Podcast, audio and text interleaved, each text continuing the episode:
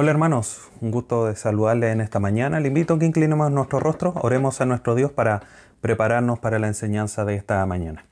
Padre Santo, te agradecemos por este tiempo que nos da de poder estar nuevamente conectados para escuchar tu palabra. Gracias por este gran privilegio. Te rogamos, Dios bendito, que tu palabra nos instruya, nos redarguya, siga moldeándonos a la imagen de tu Hijo Jesús y también, Dios amado, a través de esta enseñanza, tu nombre sea glorificado, no solamente en la proclamación de tu palabra, sino que también en la transformación de nuestras vidas, para poder reflejar la sana enseñanza que estamos recibiendo a través de tu palabra. Te agradecemos por este tiempo. Guárdanos, protégenos, Dios eterno, en esta hora y ayúdanos para comprender la verdad de tu palabra. Te lo rogamos, Padre Santo, a través de tu Hijo Jesús. Amén. Bien hermanos, continuamos entonces con la enseñanza de la carta de Pablo a Tito, una iglesia que se conduce en la verdad. Hoy día vamos a estar estudiando Tito capítulo 2 versículos 3 al 5. Tito capítulo 2 versículos 3 al 5 para el sermón titulado Mujeres, reflejen la sana enseñanza. Mujeres, reflejen la sana enseñanza. Damos lectura a Tito capítulo 2 versículos 3 al 5. Las ancianas, asimismo, sean reverentes en su porte, no calumniadoras, no esclavas del vino, maestras del bien, que enseñen a las mujeres, mujeres jóvenes a amar a su marido y a sus hijos, a ser prudentes, castas, cuidadosas de su casa, buenas, sujetas a sus maridos, para que la palabra de Dios no sea blasfemada. En la época, queridos hermanos, que nos ha tocado vivir y que Dios nos ha dispuesto, sin lugar a duda que en esta parte de la historia, el rol femenino está siendo redefinido. No bíblicamente, porque la verdad de la palabra de Dios no pasa, como sabemos ese versículo.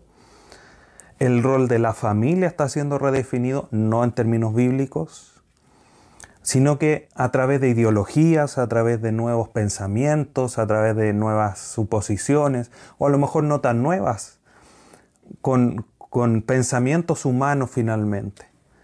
Están tratando de redefinir lo que históricamente se ha vivido. A lo mejor no con una realidad bíblica muy profunda, pero bastante apegado a la realidad bíblica. En términos generales, por supuesto. Hoy día nos enfrentamos a esa realidad. Y es por eso que la enseñanza del día de hoy toma quizás un realce, toma una importancia un poco mayor frente a este hecho. Entonces la realidad, por ejemplo, de decir mujeres, refleje la sana enseñanza, es un, un mandato, es un llamado a ustedes, queridas hermanas, para que con valentía, con esfuerzo puedan hacer con sus vidas, reflejarlas en enseñanza y puedan contrarrestar toda esta ideología. Y quizás las enseñanzas del día de hoy van a ser muy confrontacionales justamente porque están muy contrarias a lo que el mundo piensa, a lo que la ideología de las mujeres, el feminismo y todas sus variantes quiere imponer. Pero hoy día vamos a ver esta realidad de cómo es que Dios quiere que las mujeres reflejen la sana enseñanza, reflejen la sana doctrina que está en su palabra y que hoy día está siendo proclamada para ustedes. Pero no puedo dejar de mencionar a nosotros los varones, que hoy día vamos a tener un conocimiento más pleno de lo que Dios demanda de la mujer y tenemos la responsabilidad de ayudar a nuestras hermanas primero como hermanas en Cristo y aquellos que somos esposos, también ayudar a nuestras esposas para que puedan cumplir con ese rol y no hacerle la tarea más difícil. Entonces, vamos a ver qué nos dice la escritura respecto a esto. Vamos a ver eh, cuál es la disposición de Dios a través de este pasaje para nuestras hermanas. Obviamente es una enseñanza secuencial de la escritura de Tito y no vamos a ver todo lo que la escritura dice, pero obviamente vamos a hacer un estudio profundo de lo que Dios demanda en este pasaje. Dicho de otra manera, antes de ya ir al texto, vamos a ver los mandatos divinos para las mujeres y así ellas reflejen la sana doctrina. Vamos al versículo 3. comienza diciendo Pablo aquí, las ancianas asimismo sean. Y como mencioné la vez anterior, esa palabra asimismo es como un eslabón, une la realidad de lo que le está diciendo a los ancianos con lo que le va a decir a las ancianas, entendido como las mujeres de edad más, más avanzada o de más edad. Recordando además que no solamente vamos a ver a las ancianas, sino que a las jóvenes, porque habla de las mujeres en general, y eso involucra a todas las mujeres de la iglesia. No hay aquí un grupo que quede fuera de lo que Pablo está diciendo. Entonces, las ancianas son aquellas mujeres de más edad, obviamente del género femenino, y esa palabra asimismo, como decía, une a lo anterior. Así como los ancianos tienen que ser prudentes, sobrios, etcétera, etcétera, las ancianas también y justamente esto. Pero una cadena va en dos sentidos. Y además de eso, mucho de lo que aquí se les dice a las ancianas o a las mujeres en general, ya se le ha dicho a los varones. Entonces no hay mucha distinción, pero sí hace un llamado. Hay ciertas diferencias que debemos de notar y debemos de aplicar de una buena manera. Las mujeres deben de manifestar una vivencia profunda de la verdad eh, de la escritura, así como los ancianos. Por eso es asimismo. Los ancianos deben ser maduros, las mujeres también deben ser maduras, las jóvenes y posteriormente los jóvenes la próxima semana, asimismo deben de demostrar la sana doctrina. Entonces, como dice David Burt, los que miran a las hermanas maduras en Cristo deben ver un reflejo auténtico de la santidad y del caminar con Dios en sus vidas. Ese es el llamado, según esta cita de David Burt, y que vamos a empezar a desmenuzar ahora. Queridas hermanas, ustedes deben ser un ejemplo que refleje la sana doctrina. ¿En qué áreas específicas vamos a ver en este pasaje? Comenzamos. Pablo dice, las ancianas asimismo sean reverentes en su porte, comienza diciendo Pablo. ¿Qué significa reverente? Reverente es aquello que se considere como algo digno de sumo respeto, de, un trato muy digno, por decirlo de otra manera. Entonces las ancianas deben ser que con su vida reflejen ese respeto. Y en su porte, muchos dirían, no, yo soy más alta, soy más baja. En su porte aquí del griego katastemati significa o hace alusión al comportamiento. Entonces, podríamos comprender esta frase de reverente en su porte como reverente, como que su comportamiento refleje o llame al respeto, al sumo respeto, por esa conducta. Entonces, ambos términos que, se ocupan aquí, que se traducen como reverente en su porte, se utilizan para hacer referencia en las escrituras fuera de la palabra de Dios, porque esta frase es única aquí en el Nuevo Testamento, fuera de las escrituras hacen alusión a la realidad del sacerdocio, a esa profesión de santidad, de estar separados para cumplir una función en un templo. Y eso habla de santidad, de pureza.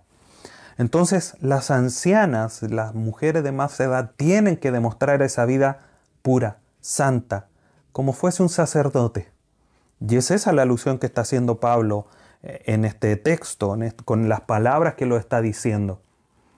Entonces, las hermanas tienen que con su comportamiento llamar a un sumo respeto por su santidad, por su comportamiento puro.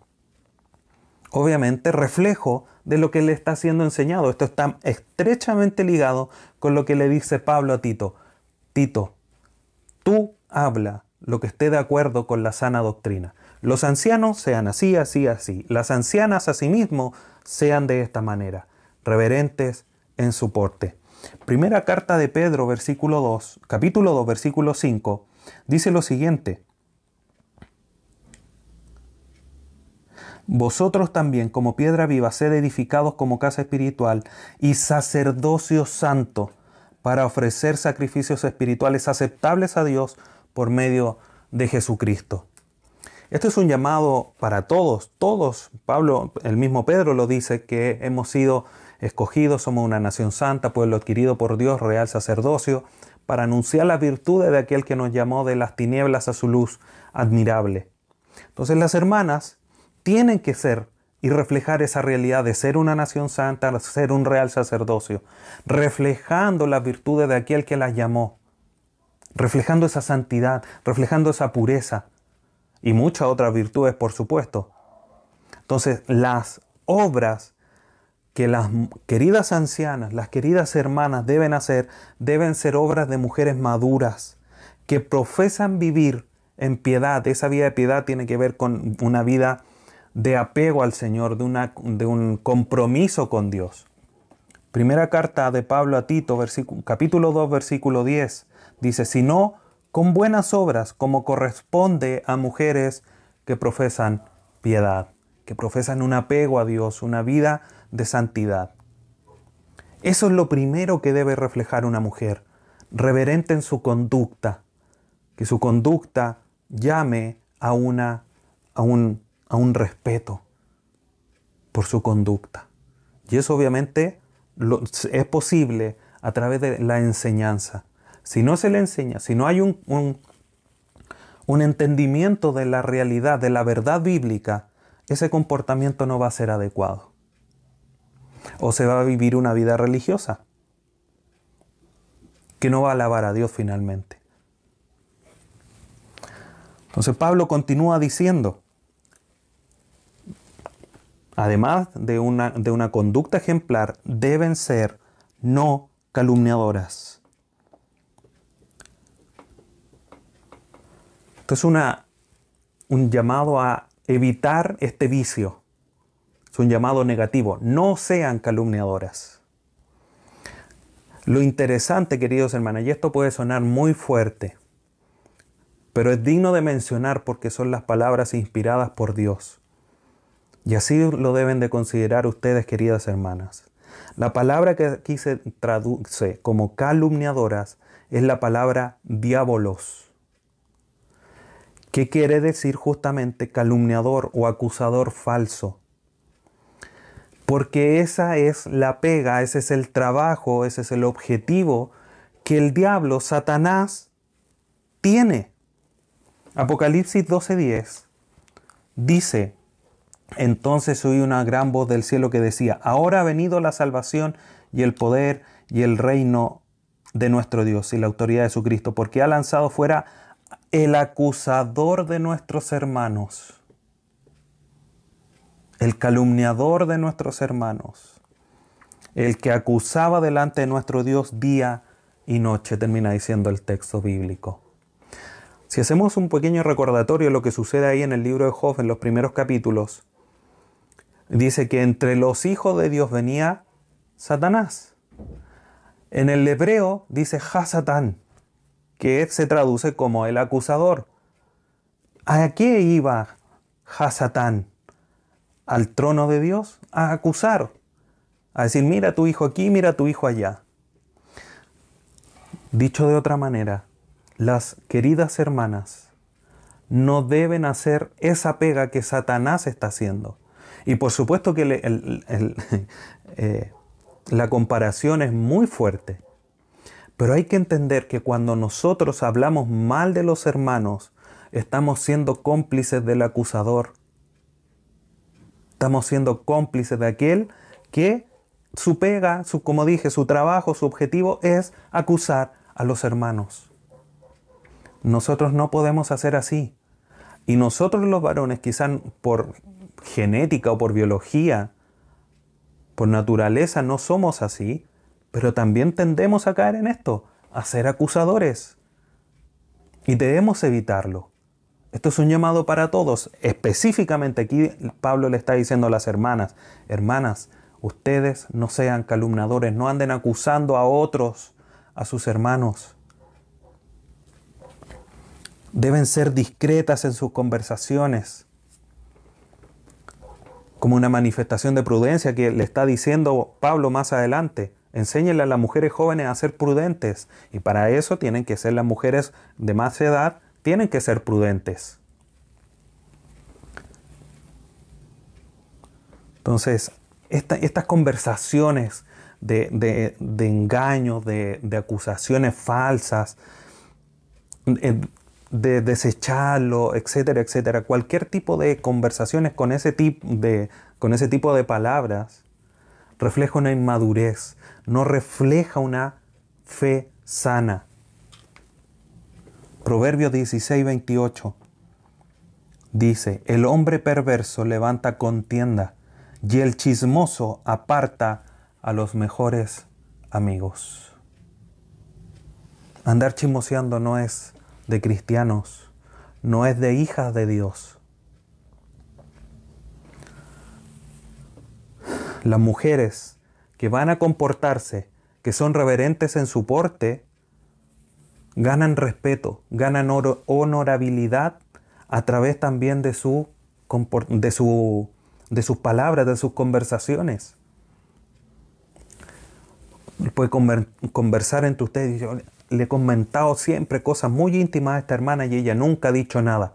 Se gana mi respeto, se gana una palabra de honorabilidad, porque uno puede decir, ella es una hermana fiel, una hermana muy prudente.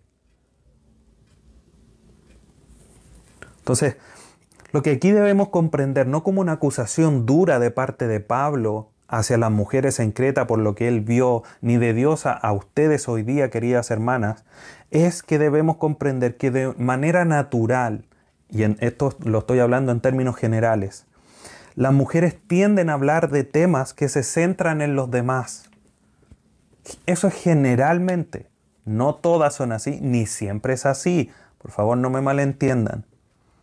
Generalmente es así. Eso tiene dos, puntos de vista. Uno es positivo, porque las hace ser más sensibles a las necesidades, porque comentan. Y dice, ah, mira, yo vi esto, yo vi esto otro. Pero también la línea es muy delgada porque fácilmente se puede caer a lo negativo de esta situación, que es empezar a chismosear, a calumniar, a hablar mal, a pelar, como se dice quizá en buen chileno. Y eso es una conversación que se debe evitar, que no debe ocurrir. Y eso es por algo natural, la naturaleza caída. Y por eso el llamado de Pablo a las hermanas, pero no solamente de Pablo. Esto es, queridas hermanas, la palabra de Dios para ustedes. Sean cuidadosas en su forma de hablar, en sus temas que hablen. Por eso Pablo, por esta razón natural, Pablo hace este llamado explícito a que en sus conversaciones sean también santas, prudentes, no calumniadoras. Pero además de su forma de hablar, de su comportamiento, como ya lo hemos mencionado, en la isla de Creta parece que hay una situación muy, muy llamativa. Pablo continúa diciendo que las hermanas no sean esclavas del vino. El vino en Creta, por agregar un dato más al contexto cultural o histórico, el vino de Creta era famoso justamente porque era un vino muy fuerte, con un alto grado alcohólico. Y era famoso por eso. Entonces aquí vamos entendiendo cómo es que Pablo está llamando a los ancianos, le dicen que no sean dados al vino, a los ancianos líderes. A los ancianos físicos, a los ancianos de edad le dicen que sean sobrios. A las hermanas le dicen que no sean esclavas del vino. Entonces, como mencioné la vez anterior, claramente hay un problema aquí. Y en esto obviamente hay un mandato explícito, literal, de no ser esclava del vino. No le dice mujeres sean sobrias, que lo podríamos entender como la vez anterior, ya sea como un comportamiento donde sea mesurado, sea templado, y además de que no sean dados al vino. Aquí el mandato de Pablo a las hermanas y de Dios a las hermanas es justamente que no sean dadas, que no sean esclavas, que no tengan el vicio de estar bebiendo de manera descontrolada, que no se embriaguen. Entonces la mujer también, dicho de otra manera, deben ser sobrias en su comportamiento terrenal en términos de no beber alcohol.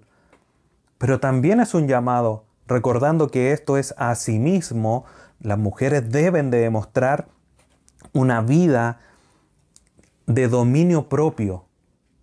No solamente con el tema del alcohol, que es lo literal, pero también debemos analizar lo que se le dijo a los ancianos y que se aplica a las ancianas. Ningún comportamiento, queridos, queridas hermanas, ningún comportamiento indigno que sea facilitado por el vino debe estar presente en las hermanas, en las mujeres creyentes. Ninguno. Ahora, eso no quiere decir que no se pueda beber. Hay que ser justos y el texto bíblico aquí dice no sean esclavas del vino. Hay pasajes donde se menciona donde se puede beber alcohol. El punto es que el alcohol no puede dominar nuestra vida, no puede esclavizar nuestra vida. Pablo a Tito, perdón, a Timoteo le dice, recuérdate la copa de vino por tu problema de salud. Obviamente había un uso medicinal. Eso no es de alguna forma condenado. El punto es la embriaguez, es el descontrol, es ser esclavos del vino. A lo mejor el día de hoy no tenemos esa dificultad o ese problema, pero por eso se aplica de una manera directa la sobriedad, tomando, como dije, el llamado hacia los ancianos, a ser sobrios, prudentes, dominados en sí mismos, dominio propio. Y las mujeres también deben de manifestarlo.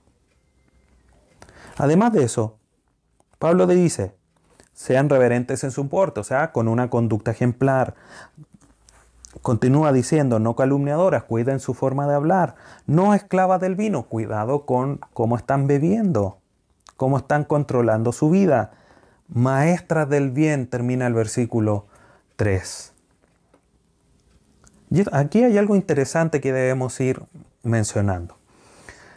A pesar de que la mujer no puede ejercer la enseñanza pública, como le dice Pablo a Timoteo, sí tiene un espacio para ejercer la enseñanza dentro de la congregación, dentro del grupo de hermanos. Las ancianas deben ser maestras que enseñen con su propio ejemplo, deben ser maestras del bien, ejemplo para los demás. Deben ser un modelo a seguir para las mujeres Específicamente después dice que le enseñen a las mujeres jóvenes, pero maestras del bien, aquí se entiende como algo general para todos. Y el primer eslabón para ser maestras del bien es que están siendo enseñadas con la sana doctrina. Esto es posterior a lo que le dice Pablo a Tito. Pero tú habla lo que esté conforme a la sana doctrina.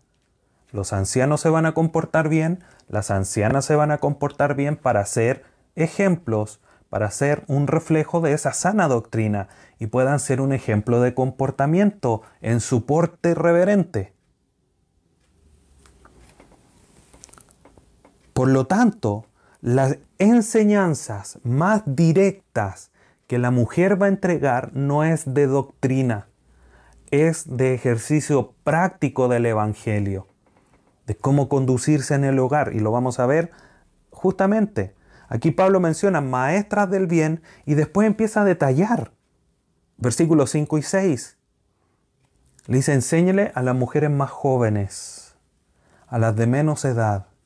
Y vamos a ir viendo algunas cositas. Por lo tanto, aquí el texto nos está diciendo, pastor, enseña doctrina a tu iglesia, fundamentos de la fe, justificación, todo lo que la escritura dice. Las mujeres le van a enseñar a otras mujeres, y además de ser ejemplo de esa vida práctica, le va a enseñar a otras mujeres, no doctrina, porque la doctrina ya la escucharon del pastor, del líder de la iglesia. Él, la mujer va a enseñar la aplicación práctica de esa doctrina a la vida personal y a la vida doméstica pero siendo ejemplo de esa sana doctrina. Hay un, hay un eslabón, hay, hay un orden que está establecido aquí en este texto. Por eso es importante entenderlo en su contexto general. Insisto, el pastor enseñando sana doctrina, hablando lo que está de acuerdo a la verdad, para que las mujeres entiendan esa verdad, la vivan, siendo maestras del bien y puedan enseñar la práctica a mujeres más jóvenes.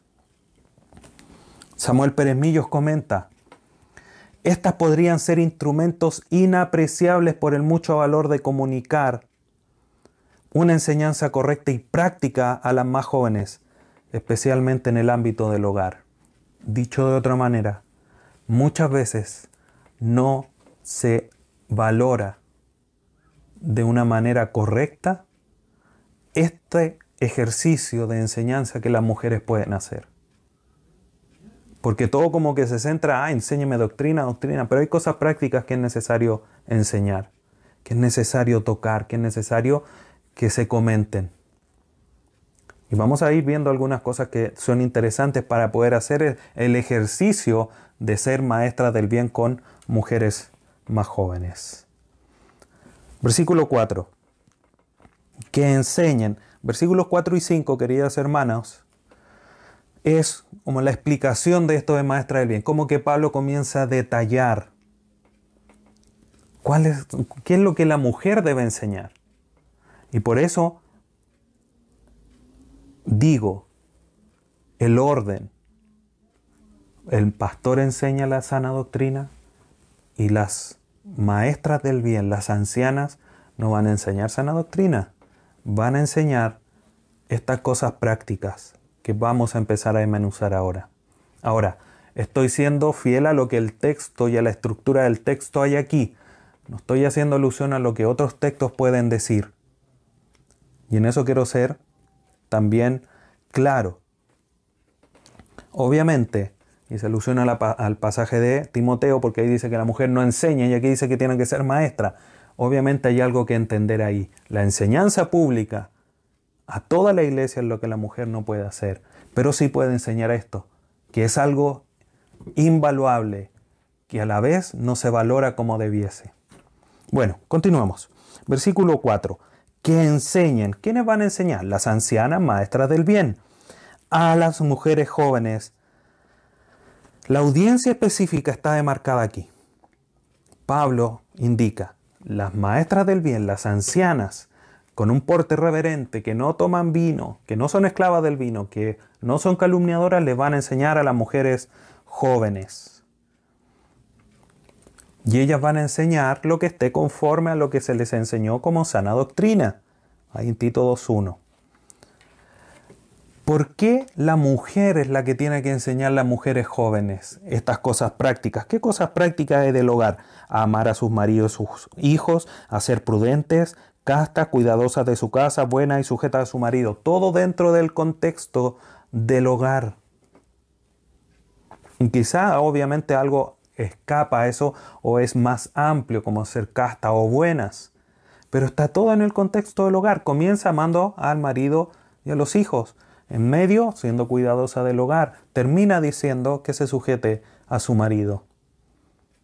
El pastor no es prudente que lo haga. ¿Por qué? Dos cosas. Primero, porque se requiere mucha confianza para que una mujer llegue a donde un varón y le diga, tengo este problema con mi marido. se necesita mucha confianza. Y el pastor difícilmente puede acceder a ese nivel de confianza sin vulnerar la intimidad de la pareja. Por eso hay que ser cuidadosos. Y por eso Dios manda a la mujer sabia, adulta, madura en la fe, maestra del bien, a tomar esta rienda para cuidar también a las mujeres jóvenes, para cuidar ese matrimonio joven y también cuidar al liderazgo de la iglesia, siendo prudente, siendo sensato.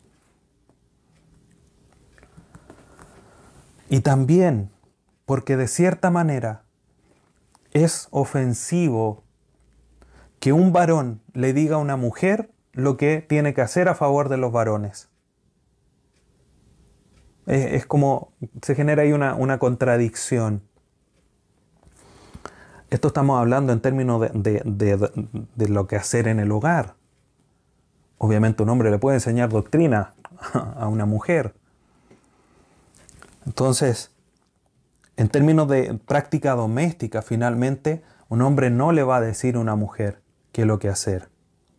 Entonces, el pastor lo que tiene que preocuparse es de, enseñar esa doctrina para todos. Aquí Pablo, cuando le dice a Tito, está involucrando a todo el grupo, ancianos, jóvenes, ancianas, eh, señoritas, a todos enseñan en la sana doctrina. Esa es tu labor, esa es tu preocupación mayor. Y así las mujeres que han sido entrenadas, que saben la sana doctrina, le van a poder dar ese enfoque doméstico, esa aplicación hogareña y enseñársela a las mujeres. Obviamente también aplicado con sabiduría y aplicado también eh, bajo el espejo de la experiencia, que también tiene un valor importante. Y otra cosa que hay que comprender es que esto no se va a traducir en mandatos, se traduce en consejos, porque cada hogar, cada matrimonio se maneja de una manera distinta. Cada matrimonio eh, tanto mujer como hombre, tienen caracteres distintos. Por lo tanto, se transforma en un consejo, no en un mandato. El mandato lo va a entregar el pastor desde el púlpito, enseñando, por ejemplo, Efesios 5. Maridos, amad a vuestras esposas. Mujeres, sujétense a sus esposos. ¿Cómo se aplica eso en la práctica? A la luz de la sana doctrina y de la experiencia, las mujeres ancianas se lo dirán a las jóvenes. ¿Qué es lo que le van a enseñar? Amar a sus, a sus maridos. La primera y gran labor de una mujer, amar a su esposo. En el contexto cultural que estaba ocurriendo esta carta, los matrimonios eran arreglados, queridos hermanos. Eran los padres que se ponían de acuerdo. Por lo tanto, la novia no conocía a su esposo hasta el día de la boda. En ese contexto, los hombres que no conocían a su esposa, obviamente también hasta el día de la boda, trataban muchas veces a las mujeres como sirvientas o como objeto sexual para cumplir sus deseos carnales. La pregunta es, ¿cómo amo a un hombre así? Podría preguntarse una mujer. ¿Cómo voy a amar a este hombre? Por lo tanto, Ahí entra a jugar la anciana, la que ya pasó por esa experiencia, la que ha sido entrenada en la sana doctrina y le dice a la mujer joven, para amar a tu marido tienes que hacer esto, esto y esto. El mandato es universal y no pone en condiciones aquí la fe del marido. Enséñalo que amen a sus maridos. Hoy, pero es que es casi un Satanás. Casi es como es un no creyente finalmente. ¿Cómo lo amo? Tienes que amarlo igual. Se enseña, como dice Pedro, ustedes, cuando están con, un, con alguien que no es creyente, a través del ejemplo, no abuses del mensaje de la palabra, de confrontarlo con la verdad del Evangelio. Vívelo en tu casa y a través de ese ejemplo lo puedes ganar. ¿Cómo? La mujer sabia le enseñará a la joven o la mujer anciana entonces, en ese sentido, es necesario que las mujeres jóvenes también sean entrenadas en la sana doctrina para que puedan comprender la verdad de esta aplicación práctica en su hogar, para que puedan discernir, para que puedan tener la actitud inculcada por el Espíritu y no algo forzado o religioso. Por eso es importante que todos sean instruidos en la misma doctrina. Y además de sus maridos tienen que amar a sus hijos. Y alguien podría decir, pero ¿cómo le va a enseñar a una mujer a amar a sus hijos? Eso es como, y aquí todas las que son mamás podrían eh, parar la antena, como se dice, llamar mucho la atención por este mandato. ¿Cómo es que una mujer anciana le va a enseñar a una mujer joven a amar a su hijo? Bueno, en el contexto cultural, y aquí es que toma importancia esto, el amor materno no era demostrado como se debía. Por ejemplo, las mamás de clase más alta no amamantaban a sus hijos por considerarlo una labor menos importante o que denigraba o que, o que no sé, echaba a perder su figura y no los amamantaban. Entonces era necesario que las mujeres más maduras, entrenadas en la fe, le dijeran, amamantar a tu hijo es una demostración de amor. Los niños en muchas circunstancias eran considerados como estorbo o que producían incomodidades. Entonces se contrataba a alguien para que los cuidase. Ahora, como vamos a ir viendo, eso no quiere decir que la mujer no pueda trabajar, pero tiene que aprender a ser equilibrada, a aplicar la verdad de una manera que alabe a Dios, que glorifique a Dios y que demuestre ese amor por sus hijos. Hoy día a lo mejor eso es, distinto, nadie piensa así. Hoy día se enseña, por ejemplo, el amamantar como algo fundamental. Nadie pensaría en no amamantar, o a lo mejor hay alguien por ahí que sí. Pero amar a los hijos, estar preocupados de ellos. Yo creo que todas las mujeres aquí lo entienden de esa manera. Llamándoles la atención cuando es debido, enseñándoles deberes, no dejándolos, siendo prudentes con el uso del celular. Ahora, todo esto es una labor de ambos, padre y madre. Pero obviamente aquí el mandato es explícito para las mujeres. Entonces, además, las maestras del bien, además de enseñarle a amar a sus esposos y a sus hijos, tenía que enseñarles a las jóvenes, versículo 5, a ser prudentes. Tienen que comprender que cómo entendemos esto de ser prudentes. Que ya lo hemos visto, está en línea, todos tienen que ser prudentes, ancianos, ancianas, jóvenes, a ser prudentes, a ver la vida desde una perspectiva bíblica, con un ojo bíblico, no espiritualizando todo, por supuesto, pero demostrando ser templadas con un dominio propio, siendo recatadas, mostrando sentido común para tratar las cosas. Y como lo mencioné, es interesante esa transversalidad, un llamado para todos de ser prudentes.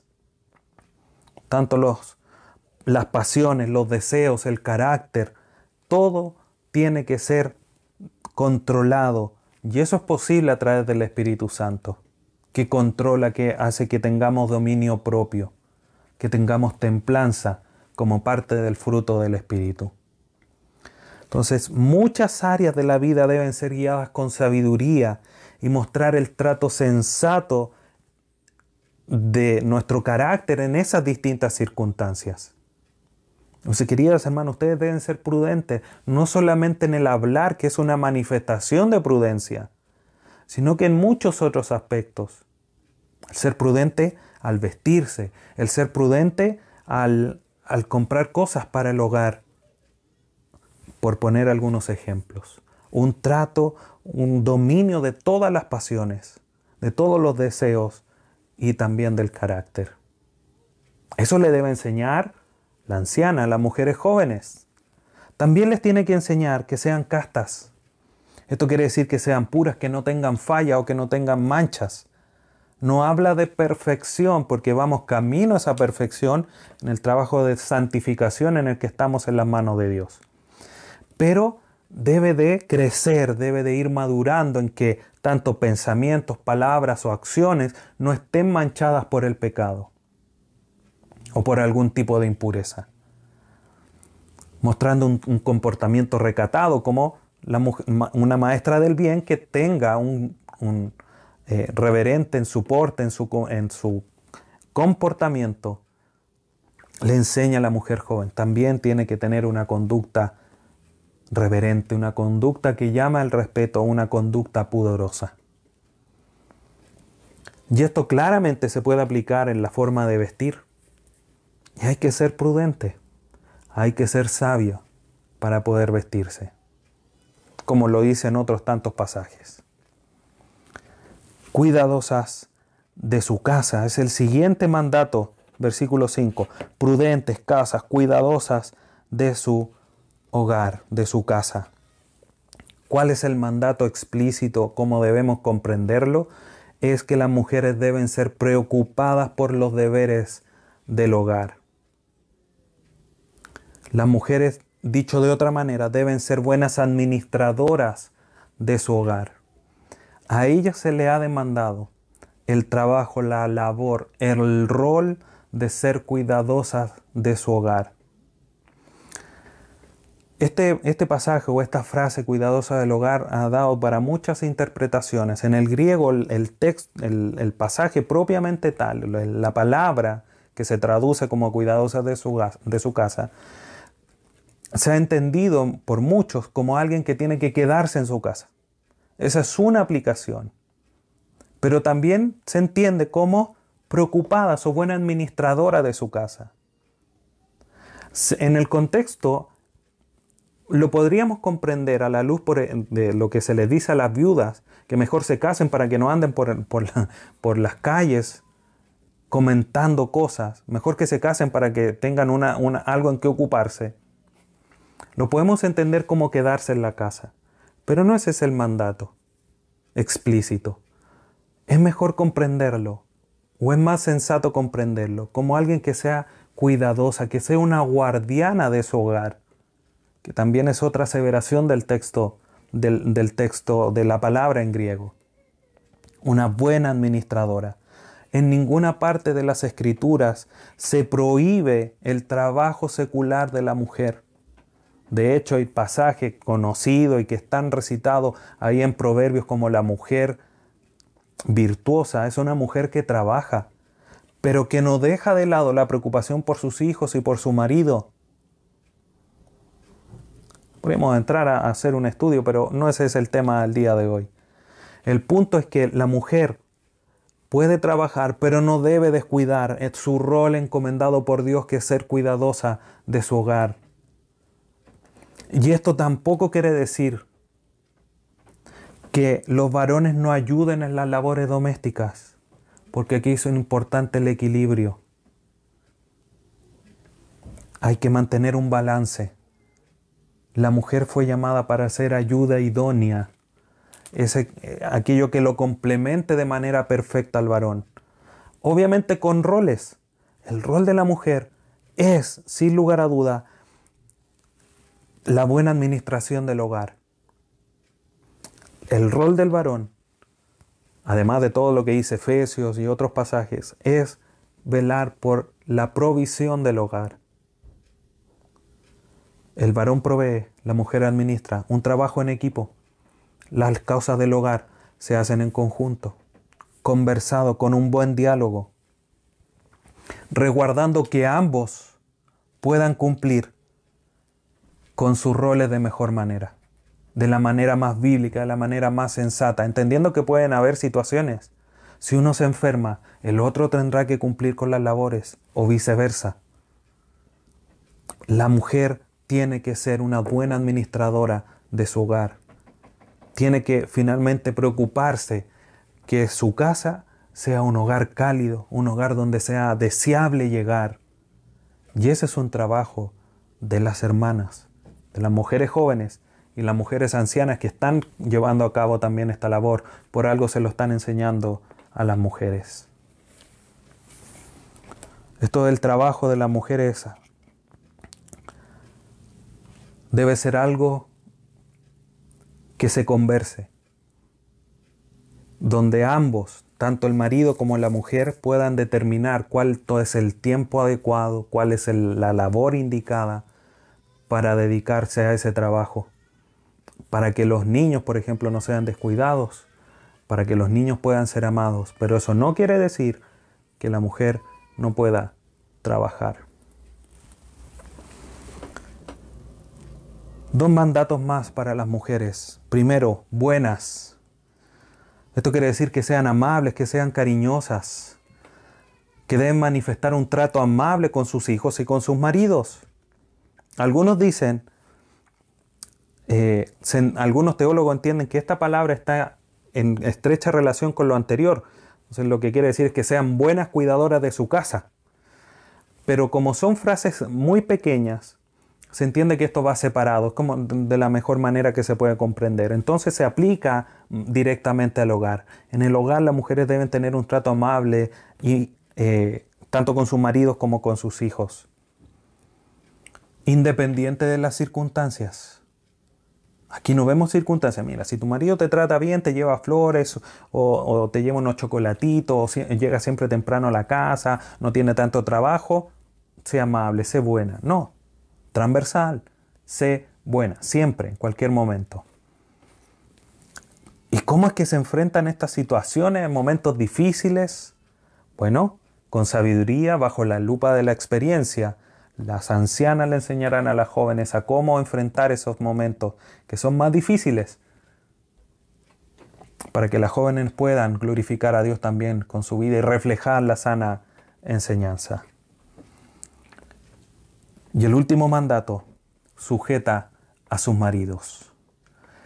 El Evangelio, queridos hermanos y hermanas, proclama igualdad entre mujer y hombre en cuanto a dignidad, a valor, a inteligencia, sabiduría, en términos de salvación, en términos de santificación, derechos delante del Señor, entre muchos otros temas.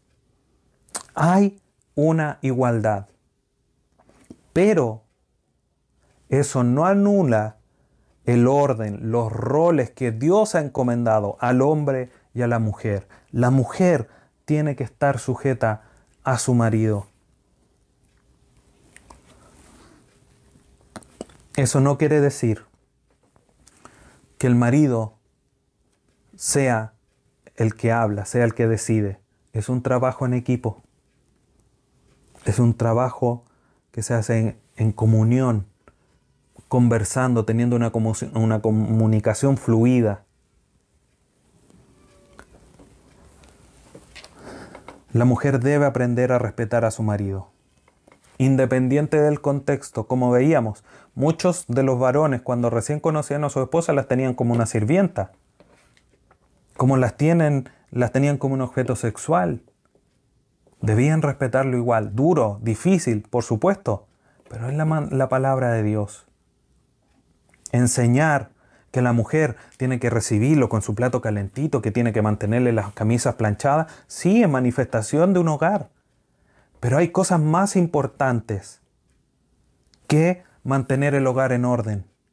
Es mantener una estrecha relación con su marido, amándole, sujetándose a ella, teniendo una relación íntima, correcta, intimidad. No solamente lo sexual, sino que una cosa de conversaciones no sentirse desplegada, o desechada o corrida a un lado, sino que ahí en el centro del hogar. Es bueno tener el hogar limpio, es bueno tener un hogar calentito, es bueno que tengan las camisas planchadas, por supuesto que sí. Pero más importante es mantener ese trato íntimo, ese trato en comunión estrecho con tu esposo. Y eso es una labor de ambos. Pero eso es importante tener en cuenta. El primer mandato, lo primero que debe enseñarle la mujer anciana, la joven, es a amar a su marido, no a tener el hogar bien. Y no es porque sea menos importante, es porque lo primero que tiene que hacer es amarlo. Hay que generar ese equilibrio. No podemos decir, no, es que la mujer tiene que ser cuidadosa de su hogar, sí, pero también tiene que amar a su marido, no descuidarlo por el cuidado de sus hijos no dedicándole el tiempo. Hay que ser equilibrados. Y el varón también tiene que ayudar. Es un beneficio propio finalmente, aunque suene quizá un poco feo. Pero si los dos trabajan en conjunto, los dos hacen las cosas bien, los dos acuestan a los niños temprano, ¿qué se logra? Poder tener un tiempo a solas para conversar, para regalonar, para ver una buena película, para ver una buena prédica. Pero eso resulta de un trabajo estrecho entre ambos. Todo esto tiene un propósito. ¿Cuál es ese propósito? Que la palabra de Dios no sea blasfemada. Ese es el todo, todo esto que hemos visto y que Dios está demandando de la mujer es para que la palabra de Dios no sea blasfemada. Porque la conducta del creyente o bien glorifica la palabra, reflejando esa sana enseñanza, demostrando que cambia la vida, demostrando que permite llevar un hogar ordenado, un hogar amoroso, un hogar que es ejemplo a los demás, o blasfema el Evangelio, mostrando que uno que no hace lo que uno dice que hace. No, si cambia, si transforma, si me permite perdonar, si cambia el carácter, pero sigo siendo, como dicen por ahí, el mismo ogro o la misma ogra.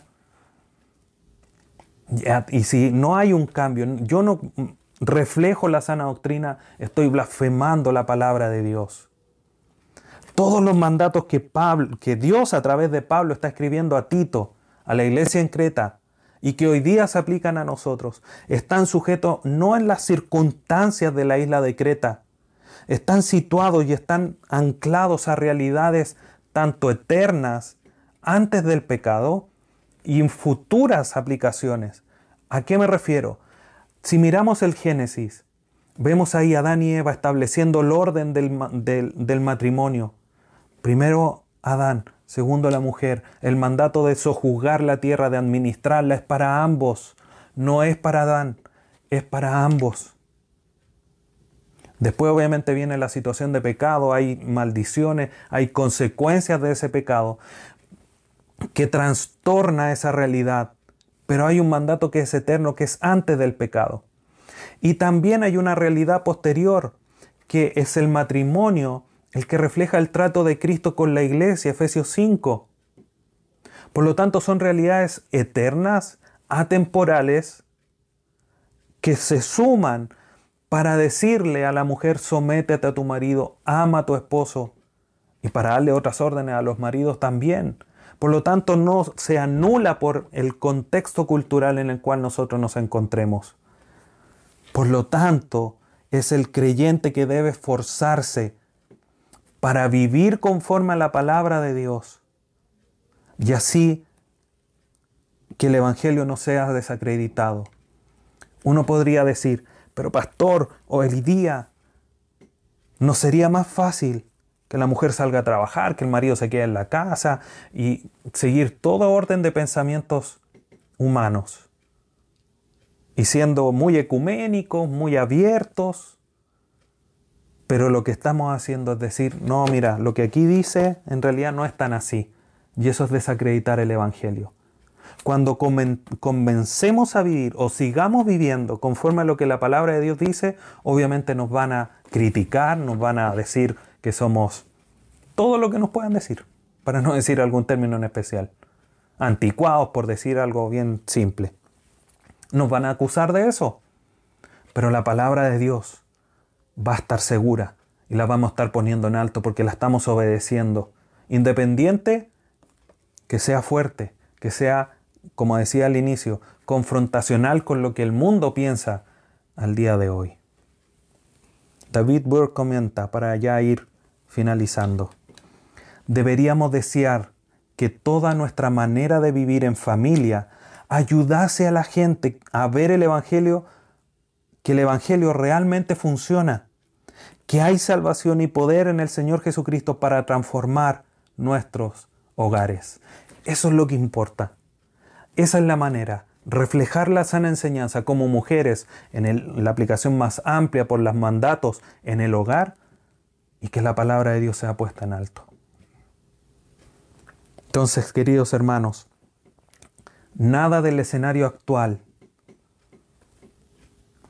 anula esta realidad, sino que lo hace tener más relevancia en obedecer esto que Dios nos está mandando. Cuando las mujeres se conducen conforme a la verdad, contribuirán a fortalecer el testimonio de la iglesia, así como lo hacen los ancianos y así como lo deben hacer los jóvenes.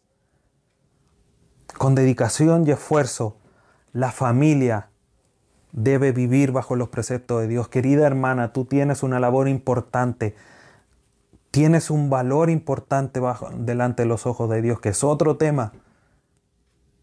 El cristianismo no pisotea a las mujeres, el, cristianismo la pone en alto, les da un valor sin igual, un valor fundamental, como decía y citaba al, pastor Samuel Pérez Millos. Un, una labor invaluable de formación para el hogar, para que la palabra de Dios no sea blasfemada. No debemos de olvidar que esto es un eslabón dentro de una cadena. Los ancianos, las mujeres, después vamos a ver los jóvenes, toda una cadena de buen comportamiento, de buena conducta, que glorifica a Dios, que refleja la sana enseñanza, para ser ejemplos de sana enseñanza. A través de esas palabras que están de acorde a la verdad bíblica y que se te están siendo enseñadas y se te están transmitiendo con esa fidelidad. Que Dios te bendiga, hermana, te dio fortaleza, te dé sabiduría para manejar tu hogar, para administrar tu hogar, para amar a tu marido, para ser casta, para ser maestra del bien, para cuidar tus conversaciones, tus palabras. Y en todo, tu vida refleje la sana doctrina. Oremos. Padre bendito, te agradecemos en esta mañana por esta enseñanza. Y te rogamos, Dios eterno, que tú ayudes de manera especial a nuestras hermanas, para que esta enseñanza que a la luz del contexto en el que nos encontramos son confrontacionales, son duras, Señor, transformen su vida, transformen su carácter y de esa forma puedan glorificar tu nombre a través de, de todo lo que ellas son y puedan contribuir con esa importante labor de mantener hogares que, reflejen tu palabra bien administrados. Y ayúdanos a todos los demás, a los varones, a poder ayudar a nuestras esposas y a las demás hermanas también, a que puedan cumplir con esta labor que tú estás demandando a través de tu palabra, para que tu evangelio no sea blasfemado, no sea desacreditado, sino que pueda ser puesto en alto como la iglesia debe cumplir con esa labor de ser columna y baluarte de la verdad. Te damos gracias, Padre Santo. Ayuda a mis hermanas, bendíceles grandemente, fortaléceles para vivir a la luz de tu palabra y en todo tu nombre sea glorificado. Te agradecemos, Padre Santo, en esta hora, a través de tu Hijo Jesús, nuestro Salvador. Amén.